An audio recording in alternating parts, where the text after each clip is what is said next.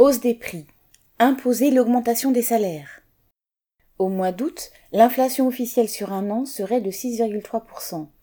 Mais la hausse des prix des produits alimentaires a été encore bien plus forte. Un institut IRI France a ainsi constaté que le coût d'un chariot moyen à la sortie des supermarchés avait bondi de 11,7% en un an.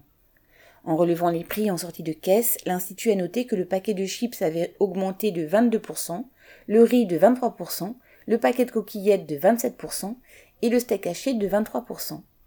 Les viandes surgelées ont pris 28,74% et le litre d'huile de tournesol, premier prix, est passé de 1,47 euros en septembre 2021 à 3,52 euros.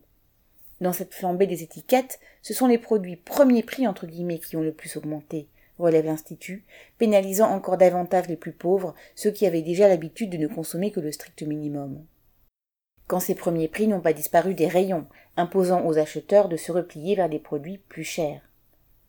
Comment se nourrir? Comment nourrir ses enfants? C'est un crève-cœur pour bien des familles ouvrières. Au fil des mois, toute une partie de la classe ouvrière doit parfois se résigner à ne faire qu'un repas par jour. La chasse aux promotions, aux produits dont certaines grandes enseignes prétendent bloquer les prix, n'apporte aucune aide. Cette flambée des prix n'est pas près de cesser et va devenir de plus en plus insupportable si les travailleurs n'imposent pas une augmentation au moins équivalente de leurs revenus.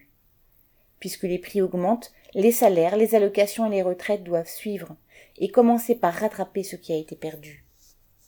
Leur, augmentation conséquente est aujourd'hui à l'ordre du jour avec un minimum de 2000 euros par mois et la garantie de suivre les hausses à venir.